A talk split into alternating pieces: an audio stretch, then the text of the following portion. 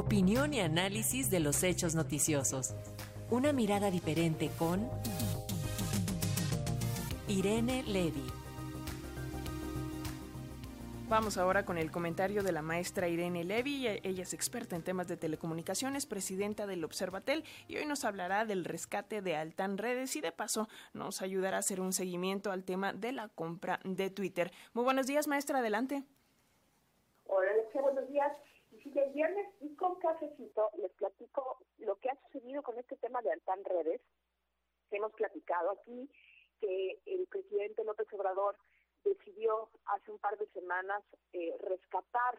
esta empresa Altan, eh, que es la que lleva a cabo el proyecto de red compartida mayorista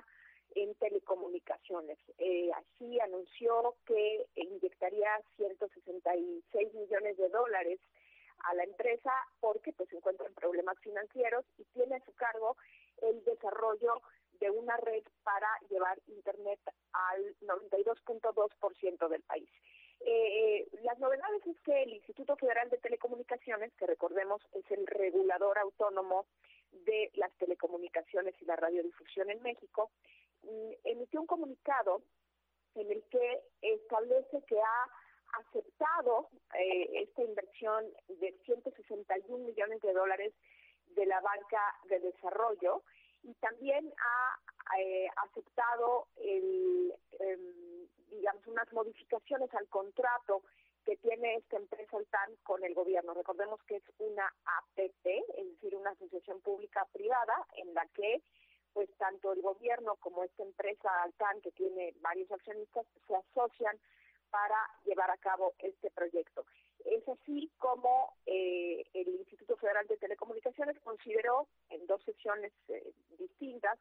que no existe ningún riesgo a la competencia porque pues es el, gobierno el que inyecta el, dinero y dice que no hay eh, digamos una empresa de telecomunicaciones que se esté adueñando específicamente de esta red compartida. Recordemos que tiene como socios eh, algunas empresas de telecomunicaciones, por ejemplo, como Axtel. Eh, entonces dice que en materia de, competencia económica no, no hay ningún problema. Y también dice que en, este sentido eh, hay algunos cambios y acepta algunos cambios del contrato. ¿Qué cambios habrá en el contrato? Bueno, dice que en lugar de que sea el contrato de 20 años originalmente planteado, eh, con posibilidad de prórroga, ya se define que la vigencia del contrato sería de 40 años sin posibilidad de prórroga. Es decir,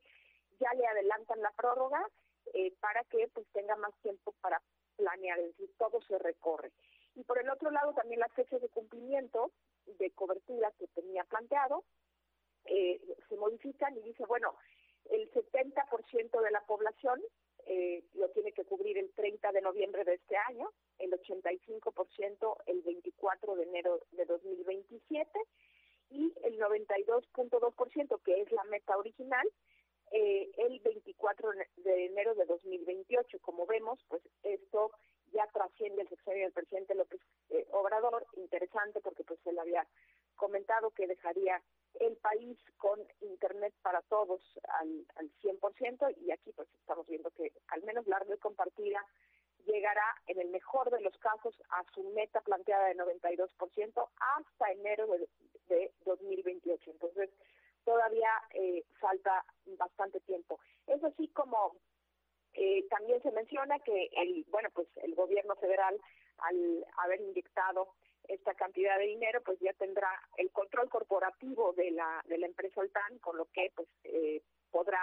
nombrar miembros de administración y otros directivos de, de, de Altan y bueno, en este sentido, pues hay algunas restricciones para que estas empresas no sean miembros de consejos de administraciones de otras eh, empresas de telecomunicaciones, etcétera, etcétera. En todo caso, esta, eh, este rescate anunciado por el presidente avanza, avanza no solamente en materia financiera, sino también en materia regulatoria y veremos quién aún no ha nombrado, quiénes serán las personas que dirigirán por parte del gobierno federal eh, esta empresa Altan, esta red compartida.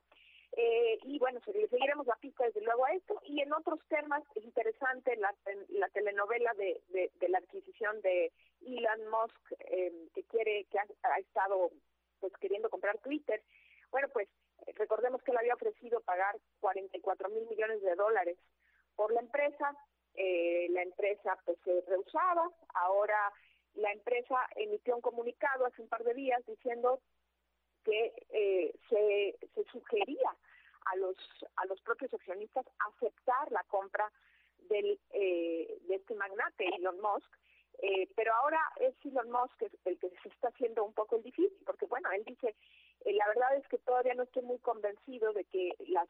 la información que me dio Twitter recordemos que él tiene información sobre el número de cuentas eh, falsas que tiene la, la, la empresa, estos bots, estas cuentas falsas, dijo que tendría que ser menos del 5% para que él siguiera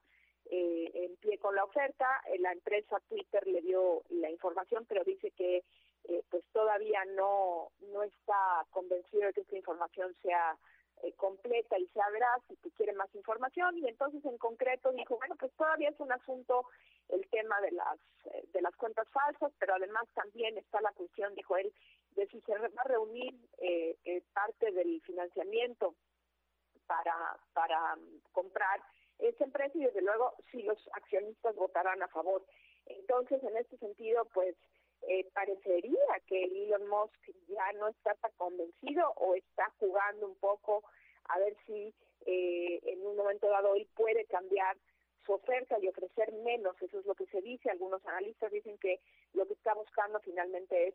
eh, ofrecer menos dinero por la empresa, pero también recordemos que firmaron un contrato en el que él se comprometía a pagar eh, estos 44 mil millones de dólares por la empresa y en, eh, en este contrato hay una cláusula en la que él dice que si él pues se, se, echa para atrás pues pagaría mil millones de dólares. Sin embargo eh, podría la empresa Twitter demandar a Elon Musk por el pago completo de los 44 mil millones de dólares. Pues hasta aquí va la telenovela de Twitter. Es, es curioso como no hemos eh, eh, visto, no hemos pisado tierra firme en este sentido, siguen los, los jalones y la acción de Twitter pues todavía no llega al precio que Elon Musk quiere pagar en la bolsa. Veremos qué pasa también con este asunto y bueno, este sería mi comentario por hoy y les dejo un abrazo con cafecito de fin de semana. Muchísimas gracias maestra, igualmente va el abrazo de vuelta y seguimos en comunicación. Nos escuchamos el próximo viernes.